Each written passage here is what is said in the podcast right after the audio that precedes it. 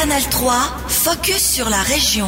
Ça s'est passé aujourd'hui. Bonsoir à toutes et à tous. Les alkyles perfluorés et polyfluorés sont présents partout en Europe. Communément appelés PFAS ou PFAS, ces composés chimiques sont utilisés pour la fabrication de nombreux produits, dans les poêles en téflon, les habits en Gore-Tex, dans les fartes de ski, car ils ont la propriété de résister à l'eau et à la chaleur. Mais il y a quelques jours, une enquête de plusieurs médias européens a révélé l'étendue de la pollution au PFAS dans les eaux et dans les sols. 17 000 sites sont concernés en Europe, dont 2100 à des niveaux dangereux pour la santé. La Suisse n'est pas non plus épargnée, elle compte 134 lieux contaminés.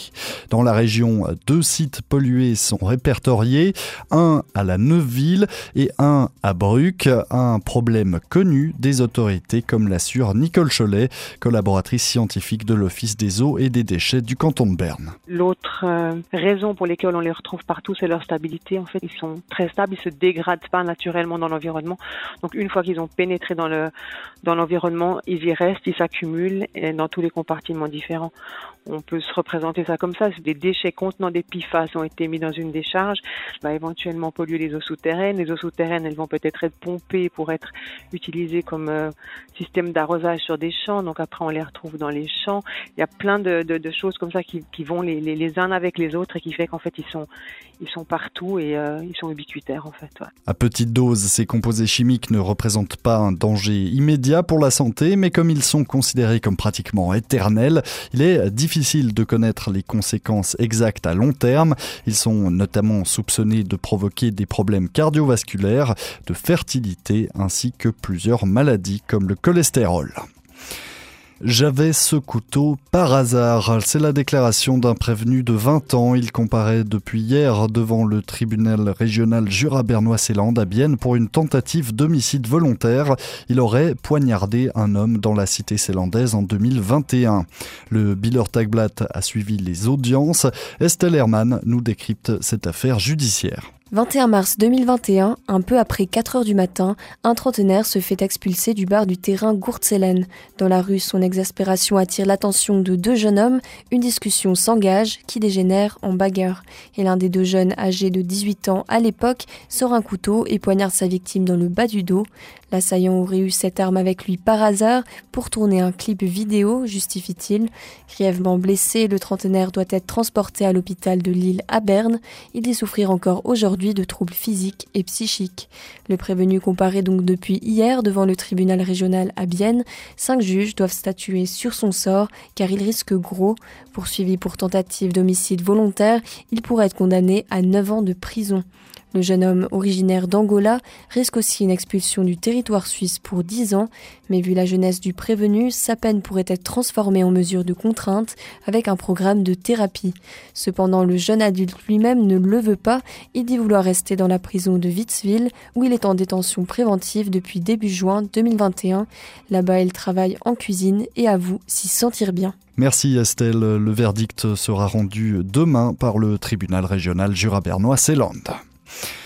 L'administration de la ville de Bienne pourrait-elle utiliser un langage inclusif? Une question posée dans une interpellation déposée au conseil de ville par le groupement des femmes parlementaires.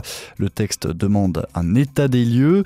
Les communications de la ville intègrent-elles déjà des tournures en langage inclusif? Quelles directives sont données au personnel? Quelle forme utiliser pour l'allemand et pour le français? L'idée est de connaître les pratiques actuelles et de favoriser ce mode d'écriture même si le langage inclusif entre petit à petit dans les publications officielles, comme l'affirme Marie Meuchler, conseillère de ville socialiste et présidente du groupement des femmes parlementaires. Ça commence à être mis en place, hein, quand même, depuis cette vague violette, depuis la grève 2019, il me semble qu'il y a quand même des efforts en la matière qui sont fournis. Mais maintenant, la question, c'est de savoir est-ce que ce langage inclusif qui est en train d'être mis en place nous aide véritablement ou est-ce qu'il complique aussi euh, sa lecture, disons. Et puis toutes ces histoires de points médians, etc., ça complique les choses. Donc là, le but, c'est aussi de, de, questionner sur le langage inclusif, puis dire qu'il y a plein d'autres façons qui sont peut-être plus faciles pour euh, Cette interpellation intitulée Politique du Conseil municipal en matière de langage inclusif sera examinée par l'exécutif et ensuite débattue devant le Parlement biennois lors d'une prochaine séance. Manque de moyens, manque de spécialistes, délai d'attente pour les patients, les temps sont durs pour la psychologie et la psychiatrie, d'autant plus que la santé mentale des Suisses souffre toujours plus du stress et de l'incertitude sur l'avenir, y compris dans le canton de Berne. Le mois dernier, près de 400 psychologues et psychiatres ont ainsi adressé une lettre ouverte au conseil exécutif bernois. Ils dénoncent une situation critique dans le domaine. La réponse est tombée la semaine dernière, mais beaucoup l'estiment insuffisante. Alors, quel est le problème? Tour d'horizon avec Patrick Weiss, psychiatre et psychothérapeute à Bienne et médecin-chef adjoint pour le réseau de l'ARC. Il y a une demande plus forte que ce que nous pouvons offrir comme soins. Ça, c'est le problème euh, de base. Et nous n'avons pas assez de capacité pour euh, euh, desservir, pour soigner les patients qui en font la demande. Vous avez des chiffres à, donner plus précis sur euh, la région ou le canton de Berne? Ben, Je dirais que c'est valable pour euh, tout le canton, euh, un peu plus dans les régions moins bien desservies comme le Berner Oberland ou alors la région du Zéland, aussi le Jura bernois. mais c'est les informations que nous recevons directement de nos patientes et de nos patients qui nous disent ça fait six mois que je cherche et enfin j'ai réussi à trouver une place. Une lettre ouverte signée par plus de 400 psychologues et psychiatres a été adressée au conseiller d'État bernois en charge de la santé, Pierre-Alain Schneck.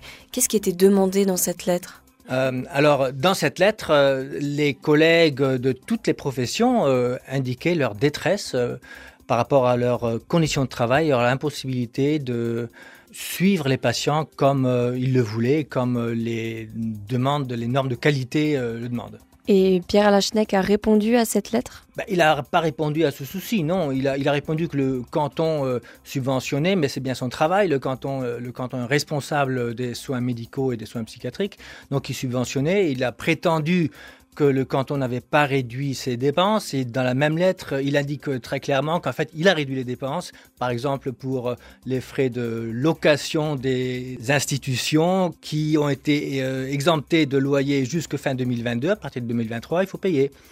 Euh, ou alors, par exemple, les, frais ambulatoires aigus, ben, ils ont été subventionnés jusqu'à fin 2022. 2023, il faut payer. Euh, il n'y a plus de subvention. Donc, en fait, il y a eu une réduction. Donc, est-ce que vous avez eu une réponse concrète au manque de ressources qui inquiète la psychiatrie? Absolument pas. Absolument pas. Non. Il a essayé de se justifier. Le canton fait quelque chose. Personne n'a jamais dit que le canton ne faisait jamais rien. Mais il faut faire plus. Et la seule chose qui vraiment est positive, là je dois le dire, et lui l'a dit aussi, c'est cette euh, subvention supplémentaire pour la formation de euh, médecins dans les spécialités défavorisées comme médecine interne générale, euh, pédiatrie, pédopsychiatrie et psychiatrie. Ça, effectivement, c'est un, pas important. là, nous avons été impliqués d'ailleurs en tant que Société bernoise de psychiatrie dans le processus de développement. Euh, mais c'est l'une des rares euh, choses qui ont vraiment euh, fonctionné. C'était Patrick Weiss, psychiatre et psychothérapeute à Bienne, ainsi que médecin adjoint pour le réseau de l'ARC. Le professionnel rappelle aussi qu'en 2021, près de 40% des psychiatres de la région de Berne avaient plus de 65 ans, de quoi laisser craindre une pénurie de soignants à long terme. Canal 3, focus sur la région. Aussi disponible en podcast sur Spotify et Apple Podcast.